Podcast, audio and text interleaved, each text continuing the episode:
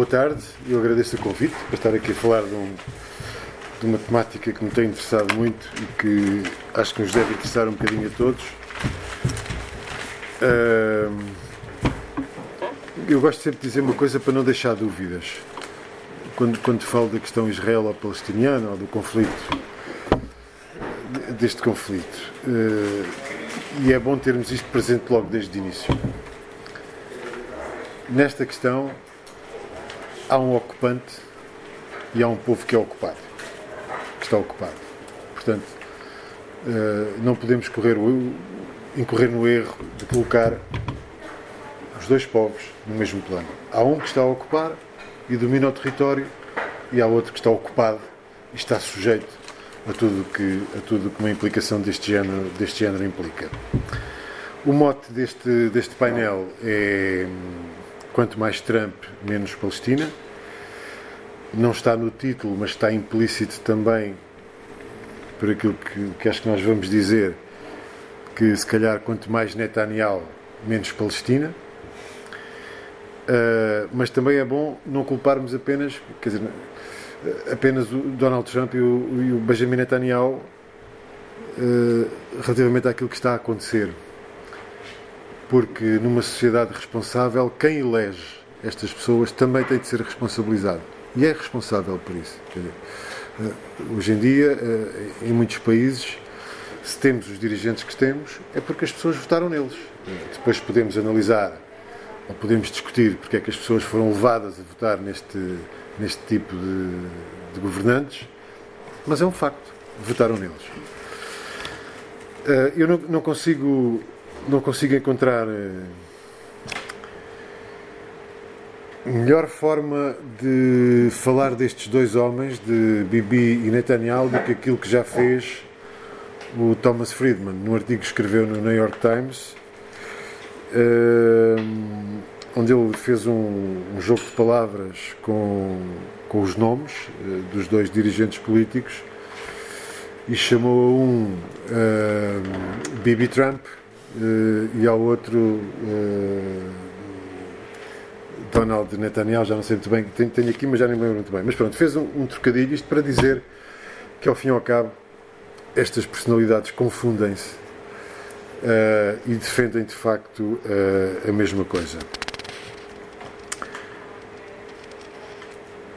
Este, este jornalista fala de dois homens sem vergonha, apoiados por partidos políticos sem coluna vertebral e protegidos por grandes órgãos de comunicação social despidos de integridade. E são os dois apoiados, curiosamente, são os dois apoiados em termos financeiros por um grande magnata do, dos casinos de, de Los Angeles. Por tudo isso, eles sentem quase como que uma impunidade. Atravessaram linhas vermelhas que os antecessores nunca atravessaram. E por isso mesmo, estamos num, num momento em que me parece que quer o governo israelita, do Benjamin Netanyahu, e toda aquela, todo aquele apoio que ele tem à direita em Israel, quer nos Estados Unidos o lobby próximo do governo israelita, que tem um excelente relacionamento com, com Donald Trump, estes dois polos pressentem uma coisa que, que eu acho que é muito simples de entender. É que nunca houve um momento tão propício para que aquela grande ideia sionista do grande Israel possa dar grandes passos em frente. Portanto, este é o momento. Eles sentem que têm uma oportunidade para fazer avançar uh, esse projeto. Como é evidente, isso contraria tudo aquilo que os palestinianos pretendem. E desde os anos, desde os acordos de, de Oslo, há aspectos que não avançaram um único passo. Um único passo, e já lá vão mais de 20 anos, portanto foi 93. Não é? Uh, há aspectos que não, em, em relação aos quais não houve um único passo em frente. O Estado palestiniano continua por, eh, por instituir. As fronteiras desse Estado palestiniano e os colonatos continuam, como nós sabemos, as fronteiras continuam por definir, os colonatos continuam a crescer. O Estatuto de Jerusalém continua também por, eh, por saber como é que será em relação a um futuro Estado palestiniano. A questão dos refugiados palestinianos continua por, eh, por resolver. Depois há uma coisa que se fala pouco, mas é muito importante até se pensarmos num, num futuro Estado palestiniano, que são os recursos hídricos. Uh, e aqui os recursos hídricos uh, estão diretamente relacionados também com a expansão e com a escolha do local dos colonatos na, na Cisjordânia. E, portanto, é este, o ponto, é este o ponto de situação que, digamos assim, não diverge muito daquilo que temos tido nos últimos anos, a não ser com as últimas tomadas de posição da administração Trump, nomeadamente em relação ao reconhecimento de, Jerusalém como capital de Israel e agora há um, há um anunciado plano de paz que Donald Trump diz que vai resolver este conflito, é? portanto ele terá uh, alguma fórmula que nós ainda não conhecemos para resolver o conflito. É um plano que está anunciado há, há vários meses. Donald Trump chegou a dizer que ele seria revelado antes das eleições agora em Israel. Uh, já veio agora dizer que não, que só será revelado depois das eleições. Mas entretanto foi anunciado um, um plano de investimento de 50 mil milhões de dólares a, ao longo de 10 anos uh, nos territórios palestinianos e nos Estados Árabes uh, ali à volta. Esta é claramente uma, uma, uma, forma, uma forma de tratar com os, destes assuntos uh, que só pode sair da cabeça de um homem que pensa que o dinheiro resolve tudo. Não é? Uh, o, a autoridade palestiniana não esteve presente, nem se fez representar na apresentação deste plano, porque diz uma coisa muito simples e diz bem, acho eu: primeiro discute-se a política, depois discute-se a economia e os investimentos. É? Mas primeiro as questões políticas, que são aquelas, sobretudo aquelas principais que eu, que eu, que eu acabei de, de vos dizer há pouco. Ainda em relação a, estes, a, este, a este plano de a estes acordos de, de Oslo, eu também gostava de dizer uma coisa muito simples, é que Yasser Arafat foi muito criticado, ou pelo menos foi criticado por uma parte substancial de algumas organizações palestinianas que não concordaram precisamente com o facto de algumas questões terem ficado em aberto. Hoje, se calhar, a esta distância, somos tentados a dar alguma razão àqueles que criticaram Arafat por esta, por esta questão. Mas, por outro lado, também temos de fazer a justiça de dizer que não podemos saber o que teria acontecido se, se Arafat não tivesse assinado estes acordos. Portanto, são apenas elementos para nos, ajudar, para nos ajudarem a, a, a, olhar um bocadinho para, para, este, para, este, para este conflito. Aquilo que nós sabemos neste momento é que todos os passos que Israel tem dado são no sentido de reverter uh, uh, tudo aquilo que está assinado com, com os palestinianos. Porque tudo aquilo que está assinado com os palestinianos tem como objetivo último a criação do Estado palestiniano. Há passos que têm que ser dados, há aspectos que têm que ser discutidos e debatidos politicamente, mas esse seria o objetivo último, a criação do Estado palestiniano. E tudo aquilo a que nós assistimos vai exatamente em sentido contrário. Todas as ações, todos os momentos de maior intensidade de conflito com as várias guerras e com os vários. Guerra não será a palavra certa, mas com os vários ataques à faixa de Gaza, toda a legislação aprovada no sentido, por exemplo, de Israel ser um, Estado judaico, Uh, há um constante desrespeito pelo direito internacional e pelas Nações Unidas. Uh, e há um facto curioso: é que a cada conflito, a cada momento deste conflito, sempre que Israel dá um passo em frente, já não volta atrás. E este, todos estes momentos, todos estes debates, todas estas discussões sobre todas as questões, quando Israel pode dar um passo em frente, quando acrescenta território, já não volta atrás. E isso tem sido uma constante ao longo dos anos, com todos os governos israelitas.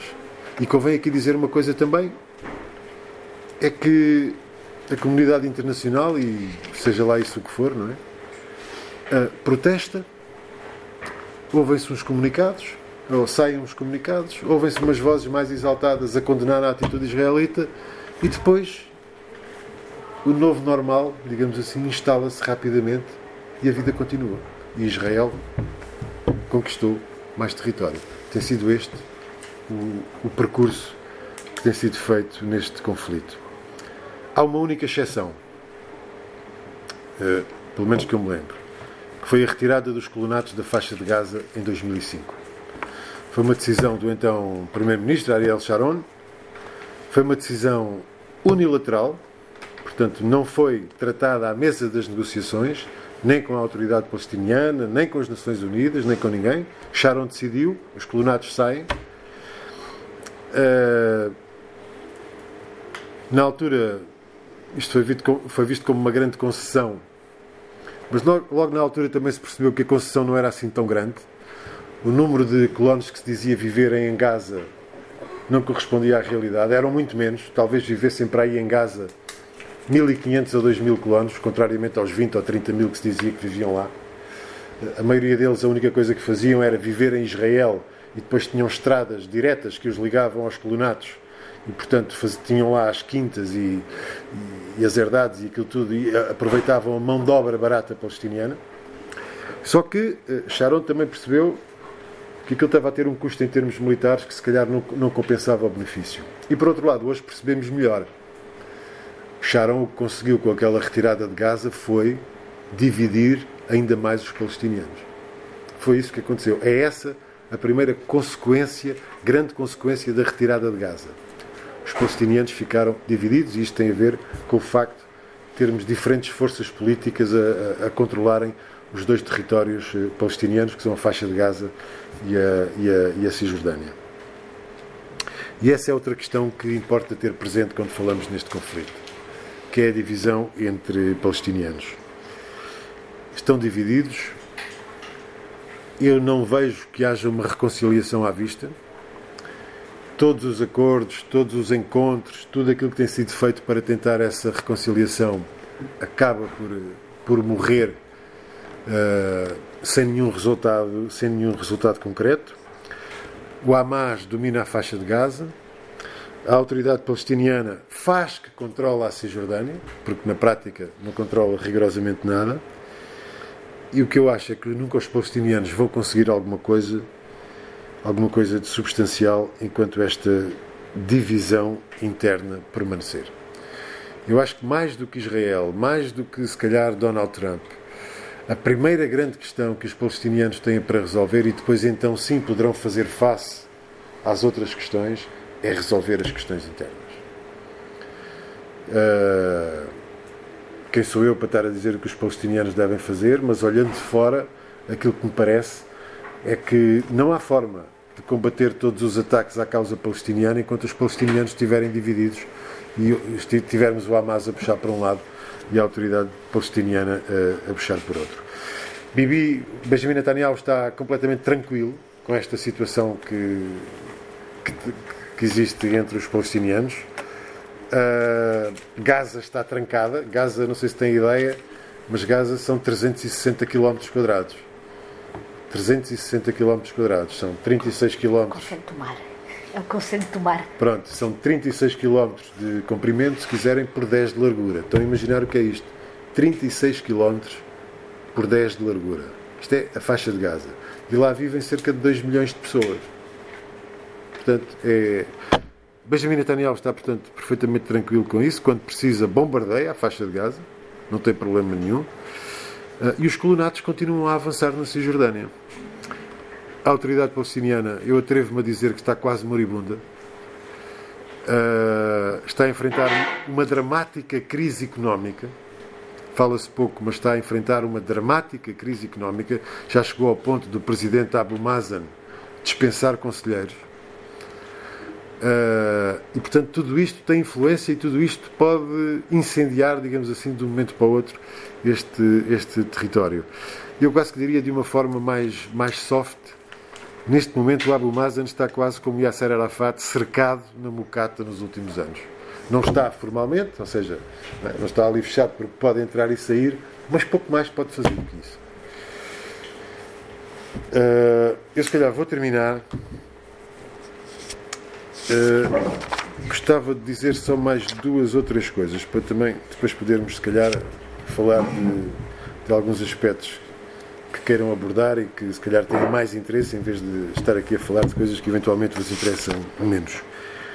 Mas há uma coisa neste conflito que, que nos deve também fazer pensar e que, que surpreende e que é a, a, a impunidade. A impunidade.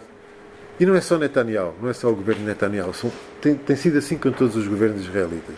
A impunidade com que o, que os governos israelitas beneficiam, quer dizer, e aqui das duas uma, ou, ou, a chamada comunidade internacional encontra uma forma de, de, se fazer respeitar, não é? Ou então nós concluímos todos que isto acaba por ser uma farsa, quer dizer, e que andamos aqui a falar de comunidade internacional e de direito internacional, não é? Enfim, só, só passam a ser questões meramente académicas, não é? Uh, ou de conversa entre amigos, e resultados práticos, de facto, não, não temos nenhum. Para além da questão palestiniana, se repararem, o que é que está a acontecer com Israel? Bombardeia a Síria, bombardeia o Líbano, agora bombardeou o Iraque e é o novo normal. E não há nada, não passa nada. Quer dizer, não. não. Imaginem se fosse ao contrário. Imaginem se fosse algum destes países a bombardear Israel. É? E eu não estou a dizer que estaria certo que estou a dizer é que não está certo que Israel possa fazer tudo isto sem que se ouça uma voz da comunidade internacional. Não há nada. Não há nada. Quer dizer, os Estados Unidos, por tudo e por nada, acham que têm o direito de decretar sanções contra toda a gente. Quer dizer, coisas, eventualmente, muito menos graves do que estas. Em relação a Israel, não passa nada. E, portanto, eu tenho alguma, confesso que tenha, tenho alguma dificuldade em, em isto já para não falar, nos, nos, nos, por exemplo, ainda não há muito tempo, na, nas mortes dos cientistas iranianos, não é? Que toda a gente sabe quem foi, mas continua a não passar nada, não é? E em relação ao Irão, não há problema nenhum, há sanções com fartura. Israel, não passa nada. Eu acho que Israel tem todo o direito de se defender, não estou a dizer que. que... Agora, o que não pode é fazê-lo à margem do direito internacional. Porque é para isso que ele existe, não é? Que é para regular precisamente estas, estas questões. Uh, e pronto, eu se calhar, eu se calhar ficava, ficava-me por aqui, deixava apenas mais um, mais um lamiré. Uh, é, é, o facto de, de, de, eu achar que neste momento eu não vejo nenhuma possibilidade de haver a criação de um Estado palestiniano. Com, com a situação que está criada no terreno, não é muito difícil. Basta ir à Cisjordânia começar a andar por todas aquelas estradas e olhar para o topo dos montes. E os colonatos estão lá a nascer. Quer dizer, imaginem Portugal, assim, um exemplo concreto. Imaginem Portugal semeado é? de colonatos espanhóis. Por exemplo, só para falar aqui dos vizinhos do lado. É? Imaginem grandes cidades espanholas no interior do nosso território. Que Estado era este? É que também não podemos falar num Estado palestiniano, não é? Uh, enfim, que seja o somatório não é, de bolsas de território isoladas. Quer dizer, isso não é um Estado, para todos os efeitos. Isso é um. Enfim, já vimos tanta coisa, se calhar ainda vamos ver isso. Não sei. Mas quer dizer, não é, esse, não é essa a ideia de Estado que cada um de nós tem na cabeça, não é? Nós, quando pensamos no Estado, pensamos num território, não é? Que é independente, que tem fronteiras e que tem soberania e que tem povo e que tem todas essas coisas, não é? E, portanto, neste momento, com as condições que estão criadas, eu se não estou em erro, são cerca de 500 mil os, à volta disso, os colonos que neste momento vivem na, na Cisjordânia, com todo o território que ocupam, porque para além das, dos colonatos, depois há todo um conjunto de estradas de acesso e de zonas de segurança, é? Que fazem com que esse território ocupado seja ainda maior. Neste momento, salvo uma política que reverta tudo isto que está no terreno, um Estado palestiniano parece uma miragem. Muito obrigado. Força. Boa tarde a todos e a todas. Eu queria começar por agradecer ao Zé Manuel dizendo uh, o privilégio que nos dá de estar aqui. Uh, chama a atenção também que o Zé Manuel Rosendo regressou recentemente do Iémen e fez uh, algumas reportagens que estão, enfim, que estão na Antena 1 e que estão na, no, no site RTP que não podem ser vistas e que eu acho que são imprescindíveis, absolutamente imprescindíveis de serem vistas. Um, e obrigada também, eu olho para a assistência e, e sinto-me pequenina em relação a várias das pessoas que estão aqui presentes e queria, evidentemente, salientar a Marisa e salientar a Helena Pinto, com quem estive em casa numa viagem que acho que para nós as duas ficou absolutamente inesquecível para o resto dos nossos dias. E sem prejuízo de outras, Elsa Sartório, eh, do Comitê, do Comitê de Solidariedade com a Palestina, com tantos anos de luta e de, e de solidariedade. Eu acho que uh, a sugestão do título para este debate foi do Zé Manuel Rosendo e eu achei-a muito feliz porque também circunscreve um pouco, embora não haja obviamente nenhuma restrição ao debate, mas o âmbito do próprio debate, porque em menos de duas horas não podemos falar de tudo e mais alguma coisa, mas eu poderia fazer um subtítulo que é Na era Trump, e não só, qual é o futuro para a Palestina, se é dois Estados, se é um Estado ou se é zero Estados. E se calhar acho que sobre isso estamos de acordo. Das, das dificuldades enormes. Eu diria que a situação que se vive, no, que se tem vivido nos últimos anos, e desde Trump com certeza, mas mesmo antes, mas sobretudo agora na era Trump, Trump mostra-nos o que é mostra-nos como uma, uma, caricatura o que é que é de facto o projeto sionista e o que é que é uh, o projeto uh, do estabelecimento de um Estado que não tem nada de laico nem de democrático e que é um Estado de apartheid, um Estado uh, colonial. Uh, enfim, essa discussão poderia, poderá ficar também para a discussão se é um Estado colonial ou, ou, se a situação é de colonização ou não. Mas, de facto, creio que é de uma caricatura que se trata. Eu iria só, muito rapidamente, passar alguns slides, porque é um pouco para, para que nós possamos partilhar alguma informação Uh, esta é um dos slides mais conhecidos, enfim, poderá estar até desatualizado, porque está, já, acho que já está desatualizado no que diz respeito ao presente, e este presente já é um presente um bocadinho para trás, porque a situação é muito pior, mas de qualquer modo mostra-nos o que tem sido um, uh, o, o, a expulsão sucedida a ocupação feita por Israel em relação ao que era a Palestina histórica e o que é que vai sobrando. Desculpem um, Gaza, uh, enfim, é a, a, a, faixa de Gaza tem, uh, está completamente desconectada do resto do que é o território. Uh, desculpem lá, isto não está. Está a fazer alguns problemas. Uh, e se nós quisermos ver, enfim, algum zoom do que é que é do que é que é a Cisjordânia ocupada e os, e os colonatos, de facto, aquilo que o José Manuel Júnior estava a dizer é muito impressionante do que é que é a descontinuidade territorial. Quer dizer, e os colonatos não são meia dúzia de aldeias ou de postos avançados na paisagem. São cidades de 20, 30, 40 mil pessoas que estão um, formadas exclusivamente, portanto, por colonos judeus, em território palestiniano, que estão ligadas entre si por estradas ou por autoestradas, que as ligam também, não só entre si, como que as ligam a Israel, e onde os palestinianos, pura e simplesmente, não podem circular, não são autorizados a circular. Evidentemente, também eh, estão estrategicamente situadas no que diz respeito aos recursos, por exemplo, do acesso à água.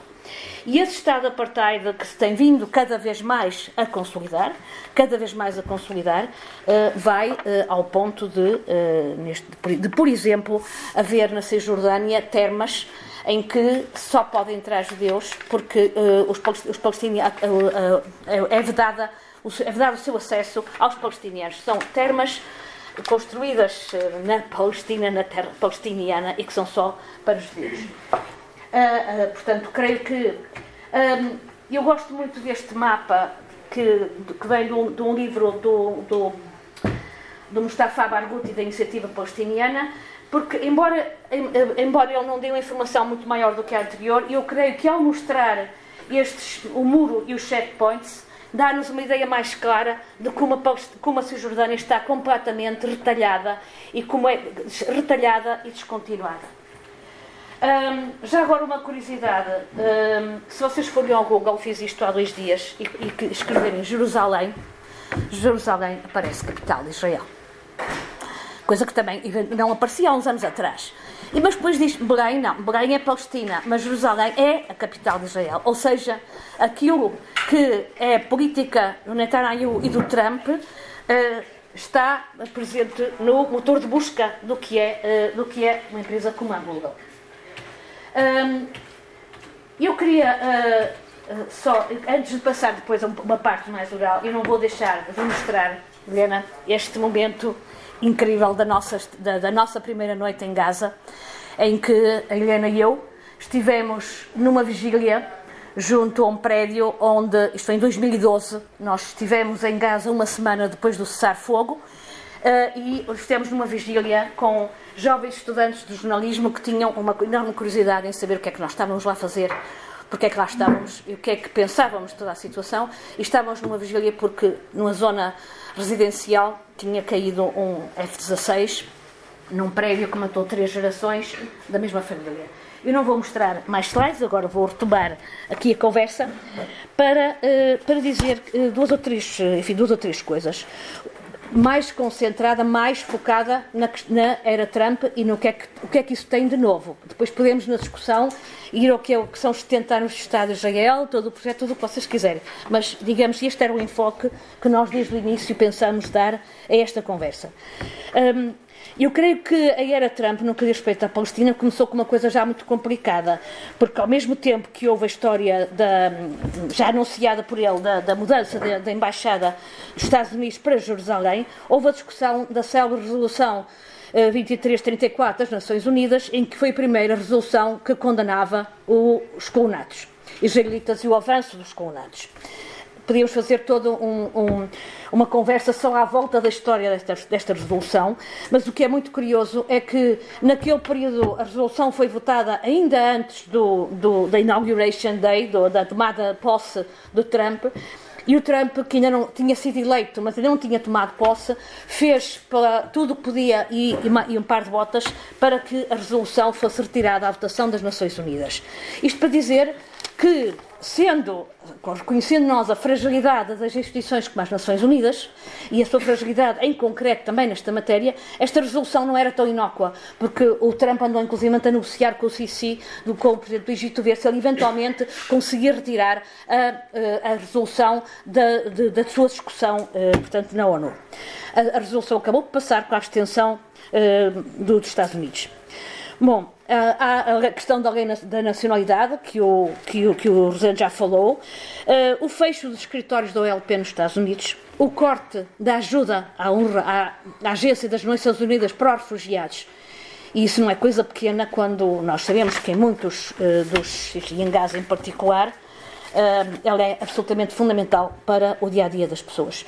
E há essa legalização da política dos colonatos e da anexação da Cisjordânia, eu penso que o que está em curso neste momento eh, é mesmo, do ponto de vista de, por parte de Israel, de uma anexação total da Cisjordânia.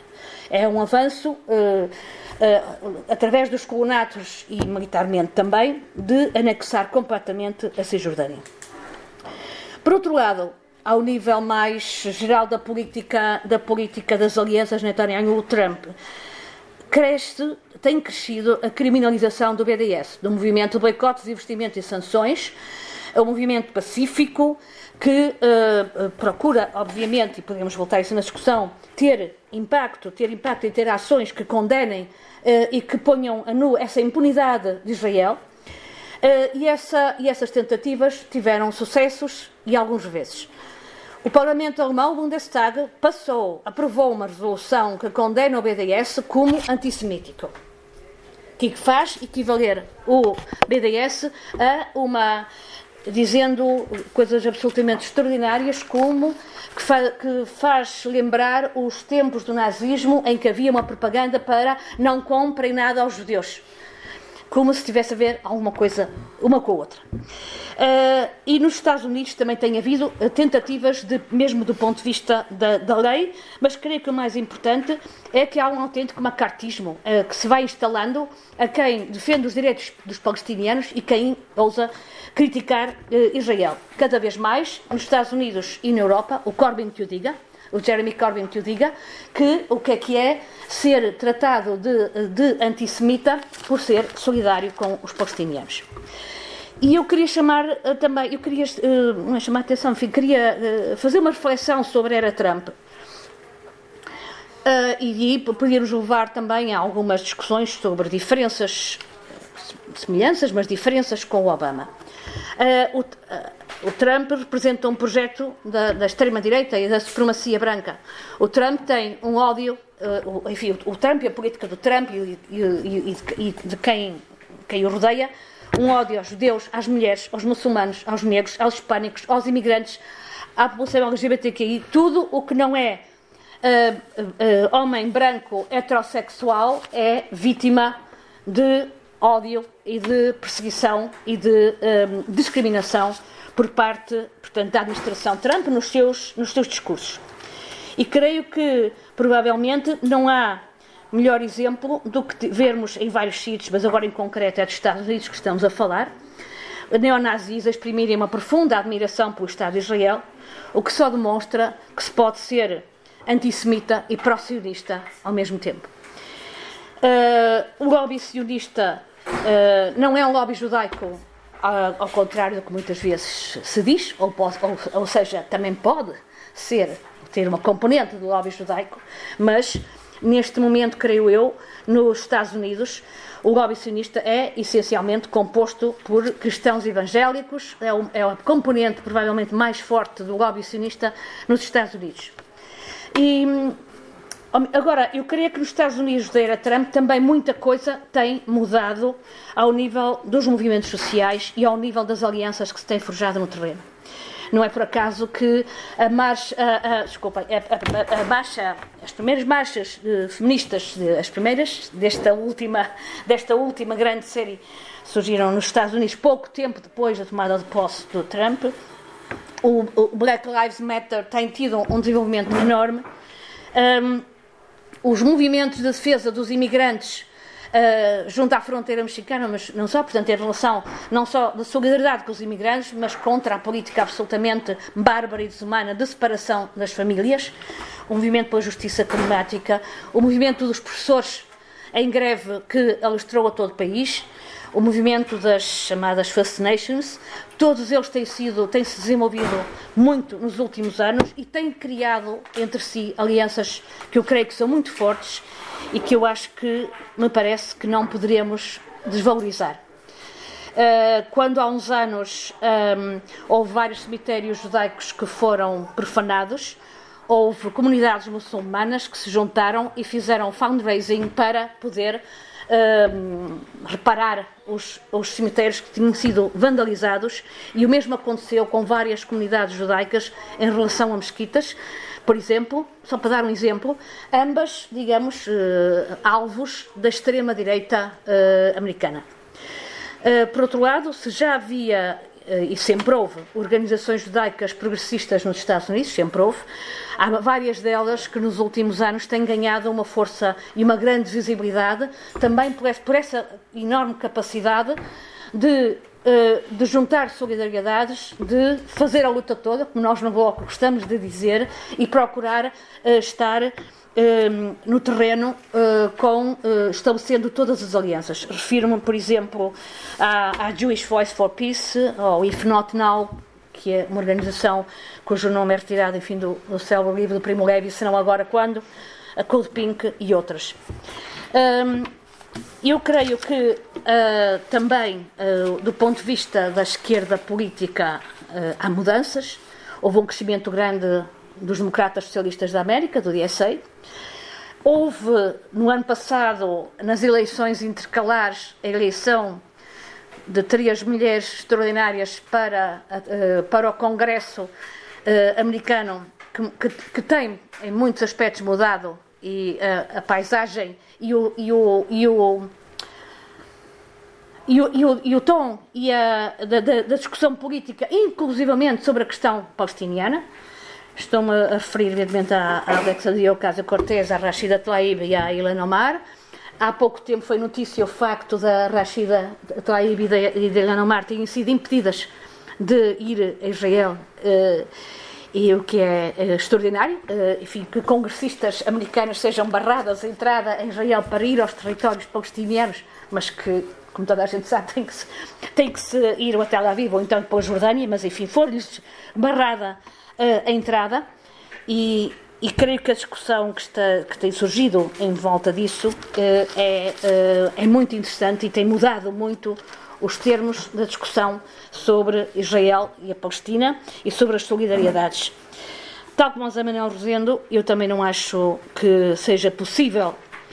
Eu acho que, eu, aliás, eu já há muito que acho que não é possível, já há muito, muito, entre aspas, devo dizer, não é, não é de hoje ou de ontem, já há alguns anos, que precisamente depois de, de perceber o que é que este, este retalhar completo da Cisjordânia, e não só, Uh, cada vez acho mais que qualquer Estado uh, palestiniano, mesmo baseado nas fronteiras de 67, seria uma, uma quase uma impossibilidade. Uh, eu só deixaria, acabaria esta parte com, com um, enfim, com uma ideia, não sei se otimista, mas e quem sabe, isso, isso tudo vier a mudar nos Estados Unidos nas próximas eleições americanas. Um, se calhar é um sonho, mas uh, uh, o Sanders, uh, o Bernie Sanders está nos três primeiros, enfim, neste momento nas, na, na poll dos três primeiros para a possibilidade de, de eleição dentro do Partido Democrata. Muita água vai correr ainda, estamos ainda no princípio mas eu creio que por aí também poderá alguma coisa mudar e tenho a certeza uh, que uma mudança desse tipo poderia ser absolutamente crucial para o, para, para o desbloquear desta situação, pelo menos no sentido de cortar, de fazer alguma marcha atrás e dizer a Israel basta de impunidade e, hum, enfim, e abrir novas, novas portas, porque como o Manuel Zagozenda disse há um bocado, e é verdade, o que se tem constatado, à exceção da retirada de Gaza que ele bem explicou, é que cada passo que se dá não há nada que volte atrás. Portanto, paulatinamente, paulatinamente, paulatinamente, tudo o que era inicialmente, ou pelo menos pelos tratados, e pela partição, de, de, ou por outra, pelos, pela, pela, por acordos em 67, que era considerado território palestiniano, ou base do futuro histórico, uh, uh, território palestiniano, neste momento, para além de Gaza, já começa a ficar muito pouco. Já começa a ficar muito, muito pouco, que não é só território, são recursos, são. é tudo. Bom, e eu vou-me calar, porque senão eu nunca. Se eu vou-me calar agora para deixar, obviamente, um lugar para, para a conversa, senão ficaria, poderia ficar aqui horas a falar, Helena, dos maravilhosos morangos que nos ofereceram em Gaza e que eram os melhores morangos que, que eu comi em toda a minha vida. Bem, depois desta intervenção do Zé Manuel Rosendo e da Alda, vamos